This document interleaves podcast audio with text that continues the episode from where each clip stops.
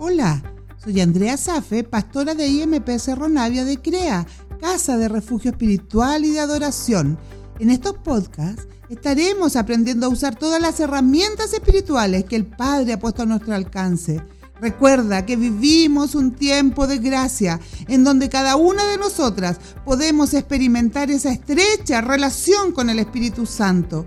Te invito a crecer en gracia, en amor y a desarrollar todo tu potencial espiritual. Seas muy bienvenida. Vamos entonces a nuestra lección número 3, la necesidad de congregarnos. Acuérdate que habían quedado tareas pendientes la semana pasada, sobre todo el tiempo devocional que estás pasando con el Señor. Empezamos a leer los salmos, un salmo cada día, va a renovar tus fuerzas espirituales, va a ser como la gasolina que necesitas día tras día. Empezamos también a leer el Evangelio según San Juan, un capítulo por día.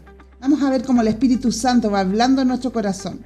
No te olvides, no te olvides tener tu cuaderno de apunte en donde puedes ir tomando notas de todo aquello que el Señor va inquietando tu corazón, de lo que vas leyendo en la palabra y sobre todo para anotar eh, todo lo que venga a ti en relación a lo que es el discipulado personal, lo que viene a tu mente o las dudas, puedes anotarla ahí para luego poder conversarla con tu mentora. Fíjate que en el día de hoy vamos a ver esta lección 3 que se llama la necesidad de congregar. El hecho de congregarnos permite mantener la unidad y fortalecernos unos a otros. Ahora, estamos en un tiempo de pandemia y obviamente no podemos congregarnos físicamente, pero lo estamos haciendo en forma virtual, utilizando toda la tecnología a nuestro alcance. No te pierdas los cultos semanales, no te pierdas el culto del domingo, el culto de mujeres, las reflexiones de los jueves. No te los pierdas. Es el tiempo en que nos estamos congregando. Y esto está manteniendo que nosotros podamos ser fortalecidos los unos con los otros. ¿Por qué? ¿Por qué es necesario congregarnos? Número uno, para formar lazos familiares. Fíjate que ahora somos parte de la familia de Dios. Cada uno somos parte de esta familia de la fe. Y nosotros podemos ser esa red de contención, esa red de apoyo para poder seguir caminando con Jesús, aún en tiempos tumultuosos, aún en tiempos de dificultad. La mano de tu hermano o de tu hermana puede sostener tu vida espiritual, puede alentarte con una palabra, puede abrazarte en momentos en que la angustia se hace insoportable en tu corazón. Vivimos en tiempos tumultuosos en una sociedad que está cada vez más informada, pero menos involucrada. No permitas que el hecho de no poder formar estos lazos familiares, no permitas que te vayan alejando del Señor, alejando de tu hermano. La cosmovisión moderna promueve llevar una vida individualista y egocéntrica. El yo, el ego, el yo, el ego.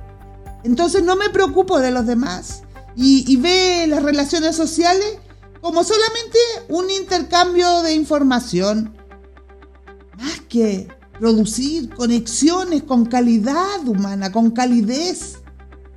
Lamentablemente, este tipo de pensamiento individualista se ha hecho presente en la iglesia de Dios, llevando a muchos a creer que no hace falta congregarse para ser cristiano.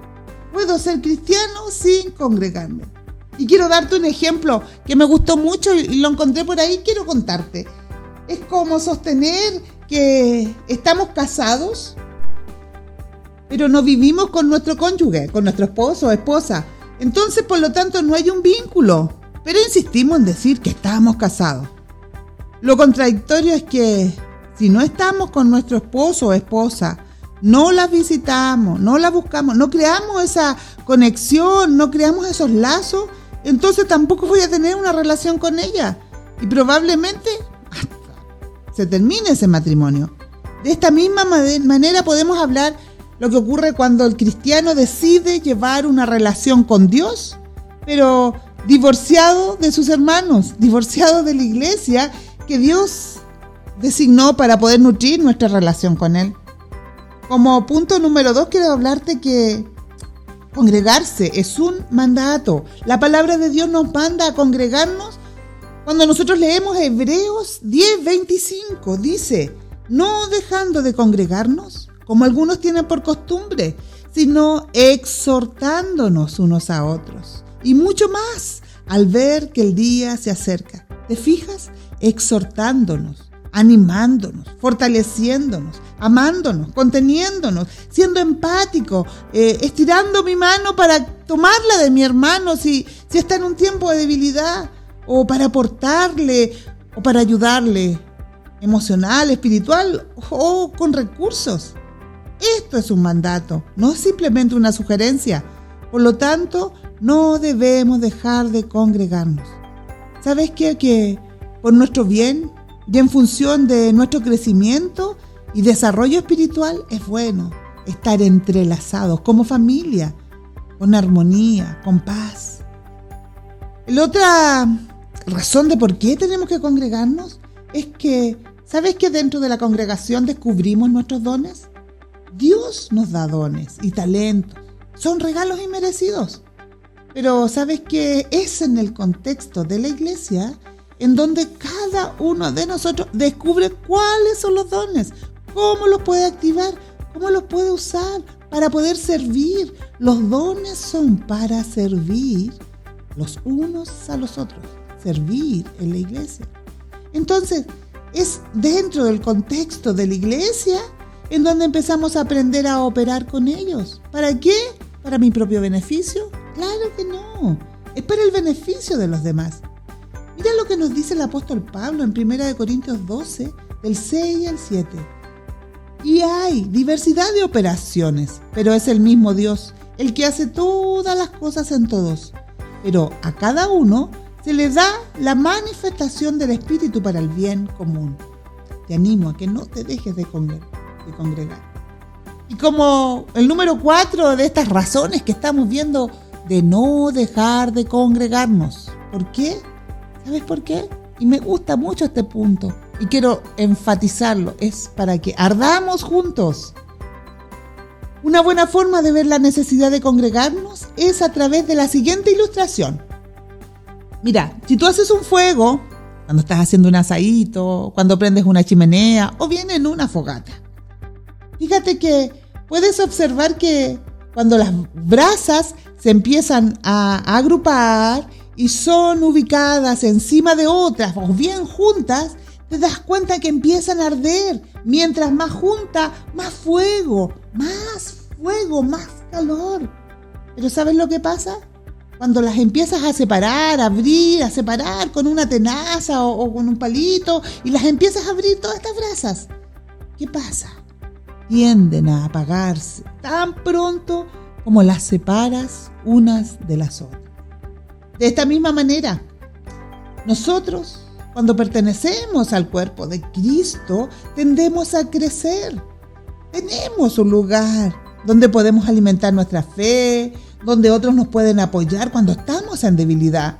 ¿Y sabes qué? También tú puedes apoyar a otras cuando también escasea su fe o están pasando tiempos de desierto, de sequía, de crisis. Puedes ser también tú un instrumento de bendición para otro. Pero cuando dejamos de congregarnos de esa misma manera, tiende a mermar nuestra fe nuestra pasión, nuestro deseo, nuestra búsqueda de Dios. Y el último ejemplo que quiero darte para terminar esta lección son los árboles de secuoya. Son árboles muy longevos, de alrededor de 2.000 a 3.000 años. ¿Sabes qué? Ellos han resistido todo tipo de embate de la naturaleza y aún sí, así, continúan creciendo llegando a una altura de 115 metros, sin contar las raíces. Todo lo que se ve de la superficie, 115 metros, con un diámetro de 7,9 metros. Entonces, uno pensaría que las raíces de estos árboles son muy profundas, pero no, en realidad son muy superficiales. Son tan inadecuadas que nunca podrían resistir solos. ¿Cuál es la clave entonces? La clave de su fuerza, tremenda, poderosa, se encuentra debajo del suelo, donde las raíces se entrelazan las unas con las de los otros. Entonces, a través de los años, cada árbol nuevo ha contado con el apoyo de los demás. Forman una red de contención, de soporte y unidad con la finalidad de cooperar unos con otros en el crecimiento y desarrollo. Entonces te voy a dejar estas cinco palabras claves que nos indican el por qué nos tenemos que congregar. Contención, soporte, unidad, crecimiento y desarrollo. Apoyo y fuerza. Estas las puedes obtener a través de la comunión y de las oraciones de tus hermanos en la fe dentro de tu congregación. Te voy a dejar unas tareas al terminar. Te sigo eh, animando a esos tiempos de oración diaria. Escucha lo que Dios tiene que, tiene que decir. Anota, anda anotando en tu cuaderno de apunte. Sigue leyendo los salmos, un salmo por día. Y también un capítulo del Evangelio de San Juan. Puedes confidenciarle a tu mentora si hay alguna petición de oración especial. Te sigo insistiendo y animando en la oración, en poder fortalecer tu fe. Y no te olvides de tomar nota del sermón del domingo. Así es que nos vemos en la próxima lección.